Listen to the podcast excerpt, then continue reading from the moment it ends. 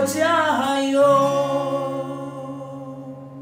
呜，Hello，大家好，我是明雄，你现在所收听的是华冈广播电台 FM 八八点五，呜，耶。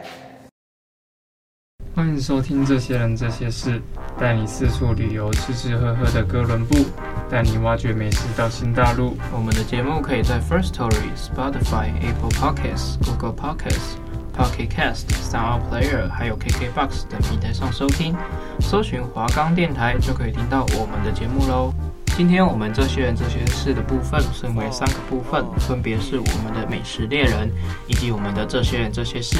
最后是我们的心得感想时间。当然，因为这一周是我们的最后一周，所以我们会讲一点点。因为雨燕是台北人，我是高雄人，所以我们会讲各自家乡的旅游景点来分享给各位观众。那其实会认识到这一家店，是因为我们做了那么多集，然后都是我跟田恩都是会去现场吃啊，去逛啊。就是都是做那种店家类型的，就是去实地采访那种的。对，而且都是那种咸食啊、主食、面饭类的。那其实我们最后一个礼拜了，就想要做一些特别一点的，所以我们就找了网络贩售的，然后也是做蛋糕类的。那会认识到这一间店，是因为是我朋友的朋友介绍的，他是我朋友的同学，对，所以就是有在介绍说这一间店。那这家店的特色其实就是在网络上贩售，就是在贩售他们的造型蛋糕。那我觉得这个有点特别，就是因为我印象中是没有看过说有蛋糕是在网络上贩卖的。然后其实因为大部分都是店家，所以呃很多听众朋友或者是很多人都很喜欢去网美店吃，然后拍照打卡。所以其实我觉得在网络上贩卖是没有什么销售可以演的，对。可是我觉得这种的反而会多了一种神秘的惊喜感，因为你可能平常你就是在网络上看得到你的图片、你的产品的样子、你想要买的样子，然后你就是因为那个样子你喜欢，你才会去买，才会去吃，然后才会去打卡拍照。但是你这种的，就是你可以把你想象的、你想要的那种造型，然后去交给老板娘，然后她就是帮你去制造出来，就是还原成你想要的那个模样。那那就是完全没有，你就是完全没有看过的那种惊喜感。所以这间店是完全定制的，所以它就是没有做好给你选择的那种店吗？对，它主要就是做你想要什么造型，那它你就是跟老板娘沟通，那你们沟通完之后，他就会帮你还原成，尽量帮你还原成那个造型。了解。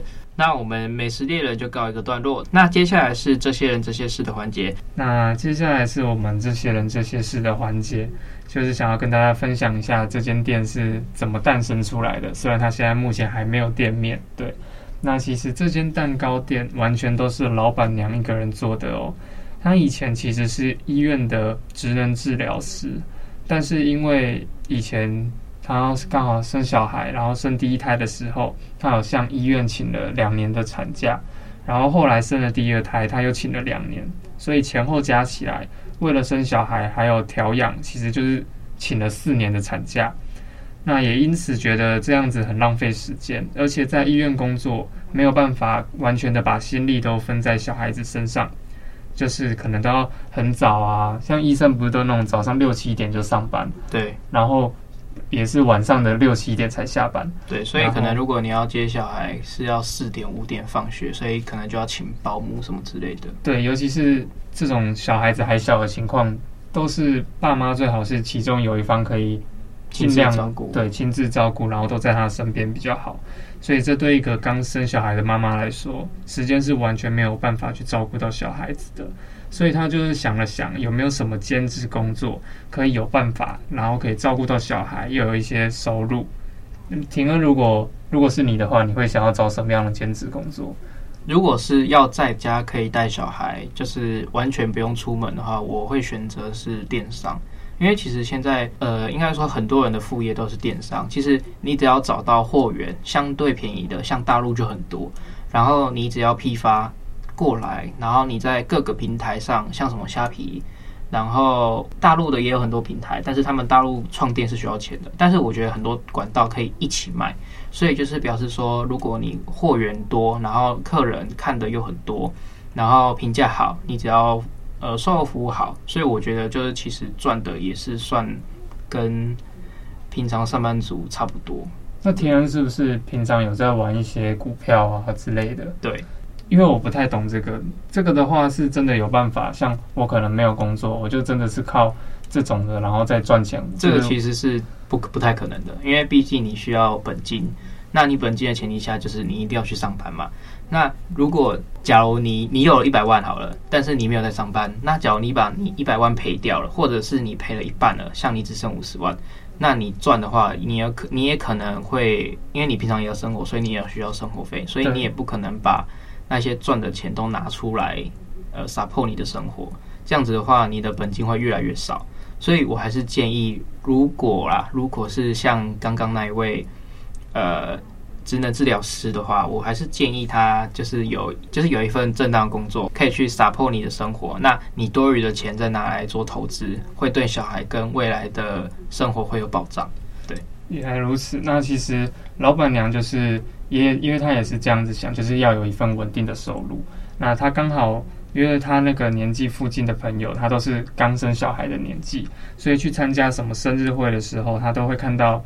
有些朋友都会帮小孩买造型蛋糕，那可能是现在的趋势吧。请问小时候生日的时候有吃过这种造型蛋糕吗？其实我妈妈都是买那种蛋糕店，就是摆在窗边的那种蛋糕，然后叫我选，然后我选喜欢什么我就选什么，然后就就买了就走了。对，好像以前都是这样。对啊，而且小时候就是买那种一小块的。就是不会不会买一个那种很大什么几寸蛋糕这样子，反正也吃不完嘛。而且我觉得定制蛋糕是蛮新颖的一个题材，因为我好像从小到大，应该说我附近身边都没有什么甜点师，所以我也不觉得呃会会做一些定制的很厉害。所以我觉得如果有一个会就是叫你要做什么海贼王或者是做一些卡通人物的蛋糕，我会觉得哇，那他很厉害，他就是感觉像雕刻师一样，就是但是他只是。呃，把雕刻换成甜点而已。对对，那这个其实是非常不容易的事情。回到回到刚刚的主题，就是他其实他也蛮喜欢烘焙的，所以他生第二胎的时候就决定去外面跟老师学烘焙，然后增进自己的烘焙能力，决定自己在家里成立一个小小的工作室，能够在家里做着自己喜欢的事情，然后又可以照顾到小孩。老板娘其实有跟我分享到，因为以前完全没有烘焙这方面相关的背景。不像什么餐饮科啊，或者职业学校，像我们念新闻系，可能就就是有具备一些可能写新闻稿的技能啊。他可能训练过好几年，但是他是从头开始。对，所以他从头开始其实是蛮困难的一件事情。但是他们他有跟我分享到，如果只要你愿意学的情况下，其实再难都学得起来，而且你可以比较持久的做下去。那目前这间店是网络贩售的。如果之后未来如果订单接的越来越多，可能也有可能会开一间店面，然后请人帮忙。但是其实这些都是需要很大成本的，店面租金啊、瓦斯电费，还有请人的费用，这些都是需要去列入考虑的。像像我觉得现在他在家里做，其实就是只要有一个小小的厨房，因为它不是订单满满的那一种，所以厨房不太需要很大，然后烤箱也不太需要很大。所以如果你只是假如。一个礼拜接到一两张单子的话，我觉得是应付得过来的。但是如果要真的开一个店面，我就是觉得，呃，费用可能会很大，然后找的店面也要很好，然后人力我觉得倒是其次，因为你可以请两三个有相关经验的人，然后服务生也是请两个，我觉得就够了。对，而且要自己创一个品牌，说真的是。蛮需要广告宣传的，对对对对对。不然你看现在网络就是网网美店啊，或者是一些蛋糕甜点店，其实真的蛮多的。你要怎么样赢过这些已经有打响名声的品牌？像我堂哥，他是做呃甜点的，但是他女朋友就是网美，所以他本身就是一个。呃，宣传的招牌，所以就很容易打响出去。对，老板娘现在目前阶段的目标就是把每个客人想要的造型都尽力的还原做给大家。另外，可能还会做制作一些清新风格的蛋糕，普通大众都会买单的那一种，都会去尝试。所以，他现在主要是做造型蛋糕，与客人去做沟通。我觉得其实这个算是有点大家都在追求的工作，因为你要。可以把自己的兴趣跟职业重叠在一起并行，就是其实是蛮困难的，对，很难找到这种工作，啊，这就是梦寐以求的工作。所以自己平时在工作再辛苦，做出来也会觉得一切是值得的，会很有成就感。对于工作倦怠方面，一定不管什么工作都会有，但是相对的也一定比较持久。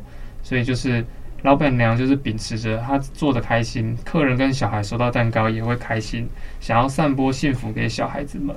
所以我觉得这可能就是我们之后为人父母之后也都会有的一些想法。对，所以要需要向他学习。那接下来是我们这些事的环节。那这些事我们想要告诉呃听众朋友们，蛋糕就是西点是如何诞生的。那欧洲是西点主要的发源地。那英国呢、法国、西班牙、德国、意大利等等的国家都是有相当长的历史，呃，并在发展中取得成就。那至于西方的甜点呢，是以法国为翘楚。那说到甜点的由来，人类历史上最开始的原点是由面粉、调和油还有蜂蜜形成的圆饼。那在很多人类的文明当中，甜点常常被拿来当做供奉神明的祭物。所以其实一开始不是给人类吃的。那除了讲究呃料品外，还有它们的品质外，它们的形状是更为重要的。那贫穷的埃及人买不起鹅、牛，还有羊等等的畜生来祭祭祀神明的时候，就制作动物的蛋糕，所以来代替。后来农村的蛋糕逐渐演变成婚礼、生日等等重要场合的食品。那由于当时还没有糖，所以用蜂蜜跟无花果。还有芝麻、香料等等的东西来广泛的使用材料。那根据记载的时候呢，最开始的面包甚至可以追溯到石器时代哦。所以早期的面包一直是采用酸面团自然发酵的方式。那在古埃及的时候、希腊还有罗马的时候，开始最早的面包还有蛋糕的制作。那古埃及就是有一幅绘画，就是展示公元前一千一百七十五年的时候的呃烘焙的场面。那画中可以看出很多很多的面包跟蛋糕的制作场景。那组织的时候呢，就是会有模具啊，还有作坊啊，在当时就是已经有出现了。所以面包跟蛋糕就达到了十六多种。所以那个时候的蛋糕就已经不再是供奉神明的时候，是用来贡献给国家还有元首或者是国王等等的贵族人物。那在西元前四世纪的时候，古希腊最早食物就是用甜味剂，就是蜂蜜。那蜂蜜蛋糕就是曾经一度风行欧洲。那云燕有吃过蜂蜜蛋糕吗？蜂蜜蛋糕这个东西一定大家都有吃过，而且就是不管你 年纪到什么时候，你小孩像我现在，我相信等我以后老了也会很喜欢，因为蜂蜜蛋糕就是甜。好吃，嗯，对，就是这样子。那如果是以你自己的想法来说，其实你一开始并不知道甜点的发源地。那如果是以你自己一开始最认为的话，你认为甜点一开始是发源于哪里？甜点发源于哪里？其实这个真的平常不会去思考，但是我觉得应该是真的就是什么法国啊那种欧洲地方吧。嗯，对啊，因为他们就是对于这种的都会比较有有概念、有研究这样子。那我们进入了文艺复兴时代的时候呢，果糖跟糖果就已经被发明出来了，所以它会成为上流社会的新宠。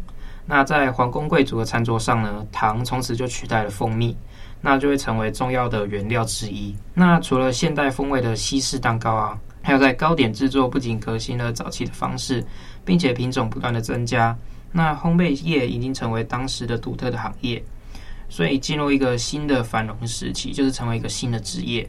之后，甜点师就创意越来越丰富，会有奶油夹心蛋饼啊，然后杏仁小圆饼啊，然后鲜奶油以及不同形式的饼干纷纷出现。所以，一些大城市的甜点师通常也是宫廷的御用甜点师，所制作的蛋糕极为金贵还有高贵。所以，他们用了艺术创作的心情制作蛋糕，就是像艺术家一样，就跟画画家一样。所以，他们的当时，他们两个的。职业的高度是差不多的，就是他们很受宠，所以在十八世纪的时候，大多甜点师都会受雇于贵族及高级的神职人员，然后他们会随着雇主移动到不同的地方啊，然后从进口的糖量虽然有增加，不过价格仍然偏贵。鲜奶油还有在冰淇淋也是当时流行的，然后也是在当时被制作出来的。那在蛋糕中加入鲜花还有茉莉花的做法也是非常受欢迎的。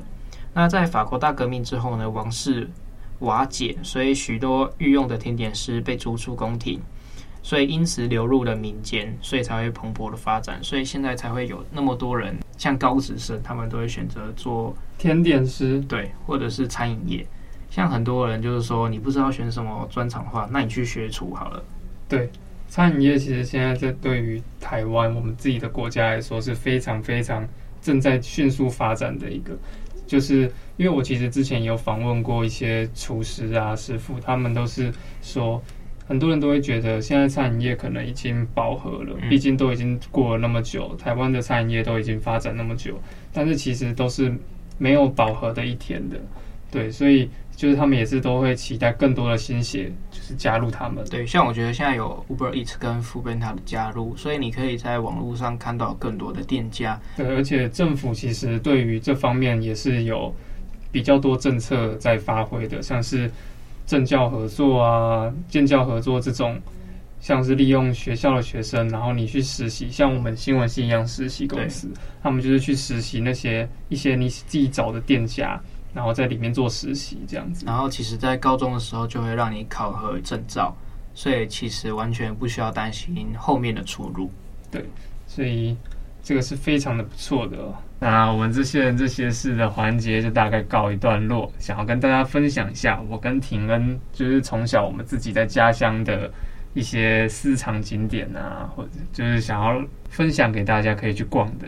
那其实我原本是我虽然现在住在台北，但是其实我是板桥出生的，然后也在板桥住了很久很久，所以。不外乎讲到板桥，大家就是现在这个季节，大家就是去新北耶诞城，没有错。对，耶耶诞城呢，它就是每年都会布置很多很多，就是很很有圣诞气息的一些文字艺术，然后他会请歌手，然后会有很多表演，对，所以会有很多街头艺人啊，或是吃的店家，嗯，对，所以大家都会其实。会维持大概一个月的时间哦，一一两个月好像是，嗯，对，通常都是十一月就开始，所以现在已经十二月十号，大家有兴趣就赶快过去了。它十二月三号就开幕了，然后它每一年的主题好像都是不一样的，对，对，而且就是在明天后天连续两天就是演唱会的日子哦，真的哦？对，明后天其实就是演唱会的日子，所以估计又是塞爆的一天啊。大家如果圣诞节不知道可以去哪里，就可以考虑去一下新北耶诞城。那还有另外就是，那其实，在板桥让我小时候印象最深刻的就是那边的人情味。对，那边人情味真的非常非常的深。就是你不管有什么，你在路上可能遇到什么事情啊，大家都会互相帮忙。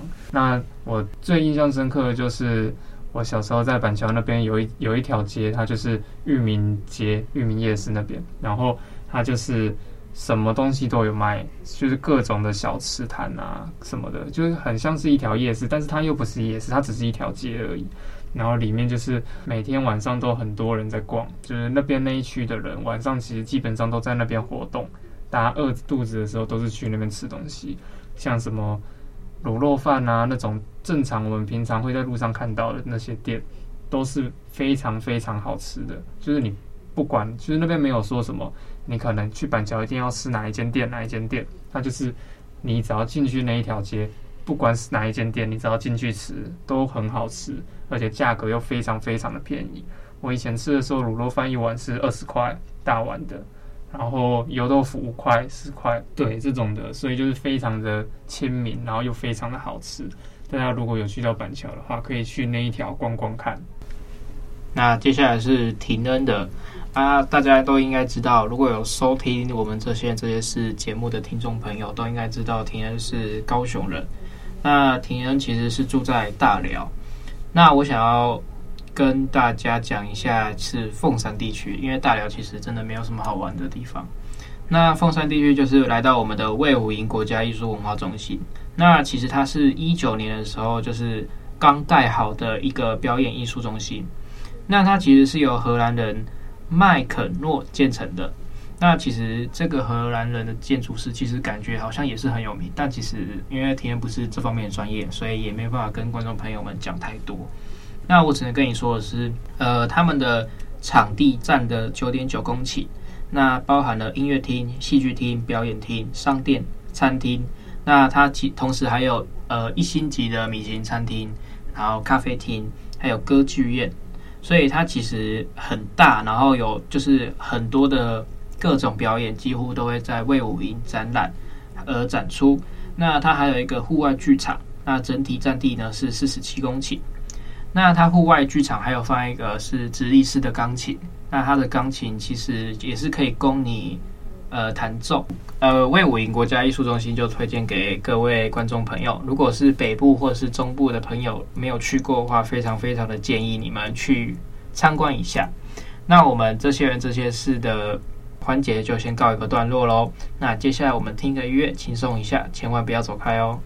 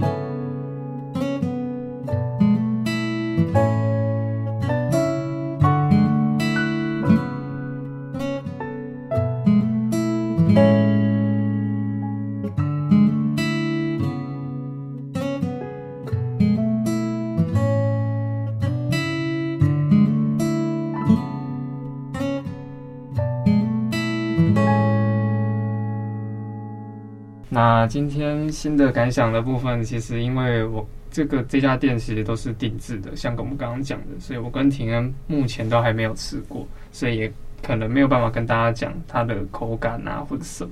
但我们可以跟大家保证的是，这家店绝对是非常非常好吃，而且有特色的，所以我想要在这边帮他宣传一下，像是。